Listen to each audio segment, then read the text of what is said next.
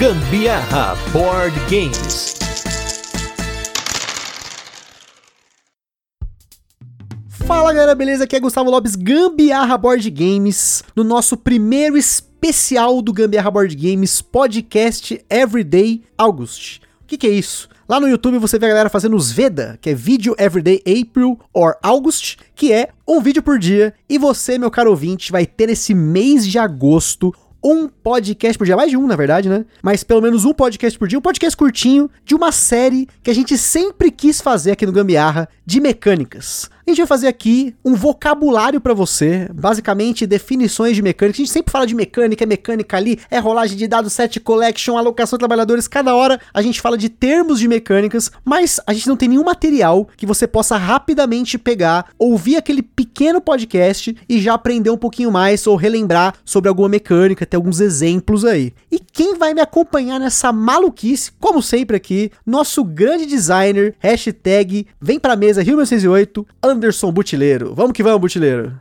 Vamos que vamos, Gustavo. Cara, brigadão mais uma vez pelo convite. Sempre um prazer estar por aqui. E acho que de todas as nossas empreitadas, acho que essa vai ser a mais louca de todas. Vai ser muito divertido de fazer, vai ser muito interessante de, de buscar essas referências, né, pra, pra galera que acompanha o podcast poder sempre poder vir aqui, tirar as dúvidas. Vai virar um, um Wikipedia em formato de podcast das mecânicas aí no Brasil. Referência para você, gente. Aqui é informação, aqui é referência. E assim, só para contextualizar vocês nesse primeiro episódio, pode ser que ele seja um pouquinho mais longo que os demais, mas a ideia é que nesses 31 dias de agosto vocês vão ter 31 episódios falando de mecânicas e das mais diversas, e a gente tentou selecionar no BGG as principais mecânicas ou até dinâmicas que as pessoas chamam de mecânicas, pra gente conversar um pouquinho aqui. E para contextualizar vocês, a maioria das nossas referências do texto, vamos dizer assim, né, da, da, nossa, do nosso conhecimento, vieram do BGG, né, da definição do BGG, que muitas dessas definições são do Building Blocks of Tabletop Design, que é um livro do Geoffrey Engelstein, e para isso a gente vai começar hoje com uma das mecânicas mais antigas, se não a mais antiga de toda a história dos jogos de tabuleiro, que é a rolagem de dados.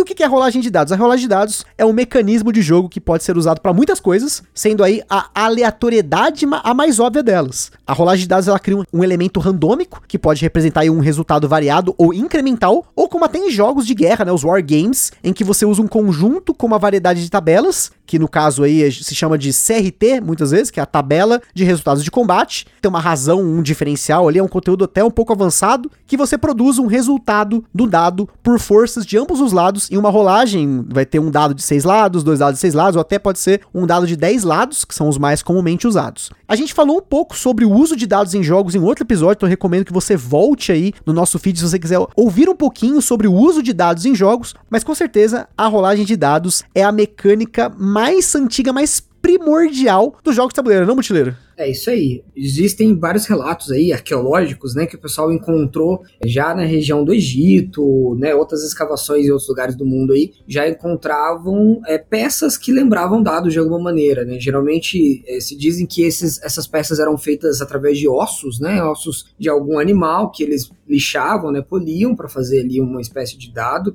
Inclusive, é, os primeiros dados que foram encontrados, se eu não me engano, tá, posso estar errado nisso aí, mas a, a versões jogos, por exemplo, o jogo real de Ur ou o Senet, né, por exemplo, que são considerados dois dos jogos mais antigos que existem, eles já tinham dados, inclusive eram dados D4, né? O pessoal fala, ah, o D6 é o mais comum, provavelmente foi o primeiro. Não, o D4 é, é mais antigo, né, aquele dado com quatro faces, né, já era usado para alguns jogos aí que usa para movimento, para bancala, para algumas outras coisas, essa, esse efeito da rolagem, né, e você ter um valor nesse dado que é o que você vai utilizar para o jogo em si. No jogo real de Ur, por exemplo, que é um jogo extremamente simples, você rola o dado para fazer o movimento das suas peças e o objetivo é chegar até o final de uma trilha ali, né, que cada jogador está se movendo num sentido contrário um do outro. Então você rola o dado para saber quantos espaços de movimento você tem, que aí provavelmente é a primeira mecânica que você tem, né, como a rolagem de dados, o que que você faz com essa rolagem de dados em si. Se você não conhece essa mecânica, agora você já sabe exatamente o que que é. Rolar dados é rolar dados. Você pega o dado, rola e esse dado ele cria um elemento dentro do jogo. E a gente tem alguns exemplos até modernos para comentar como por exemplo o Nemesis, que já foi um episódio aqui no Gambiarra, em que você tem um dado de combate, que é um D6, né, um dado de seis lados. Você tem um dado que gera barulho, que é um dado com mais faces. Você Você tem dados no Zombicide, que o pessoal fala de dadaiada, de Ameritrash, de os rolar dado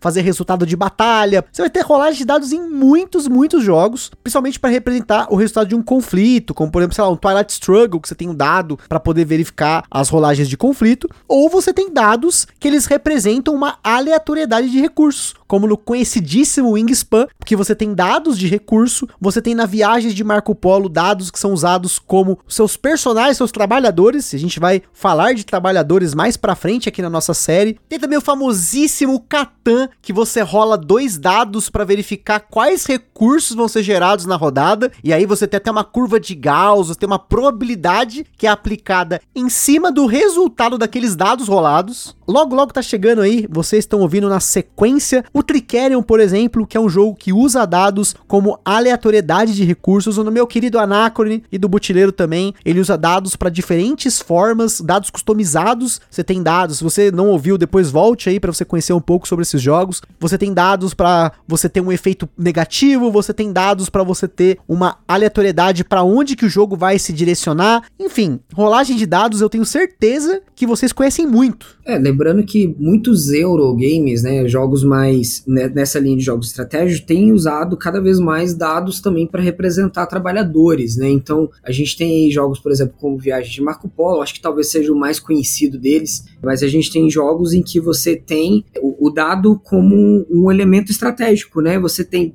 várias formas de controle dessa rolagem, mas o, o resultado do dado é importante para aquilo que você vai fazer dentro da rodada, é a alocação, a seleção de ações, né? Por exemplo, no TROA você tem os dados representando valores de. Você tem que somar os dados para poder ter acesso a determinadas ações, né? Então, vários Eurogames também têm se utilizado desse artifício, apesar do Gustavo ter citado aí, né? Que os dados são é, os, geralmente por causa da aleatoriedade, mas a gente tem visto cada vez mais eles serem usados em jogos estratégicos. Exatamente, Butino, e é justamente isso que a gente tá aqui para falar para vocês que podem conhecer muito, conhecer pouco de jogos de tabuleiro, entender como as mecânicas, os mecanismos, como se joga hoje os jogos de tabuleiro tem uma riqueza, uma inovação de como isso é feito, e é para isso que essa série vai estar tá aqui para criar vocabulário para você e também trazer conhecimento, até mesmo dicas de jogos para você conhecer essas mecânicas, entender como tudo funciona e cada vez mais procurar o seu gosto nesse universo de jogos de tabuleiro. Então é isso aí, pessoal. Ficamos aí com o primeiro episódio do Mecânica do Dia. Tamo junto e até amanhã com mais um episódio.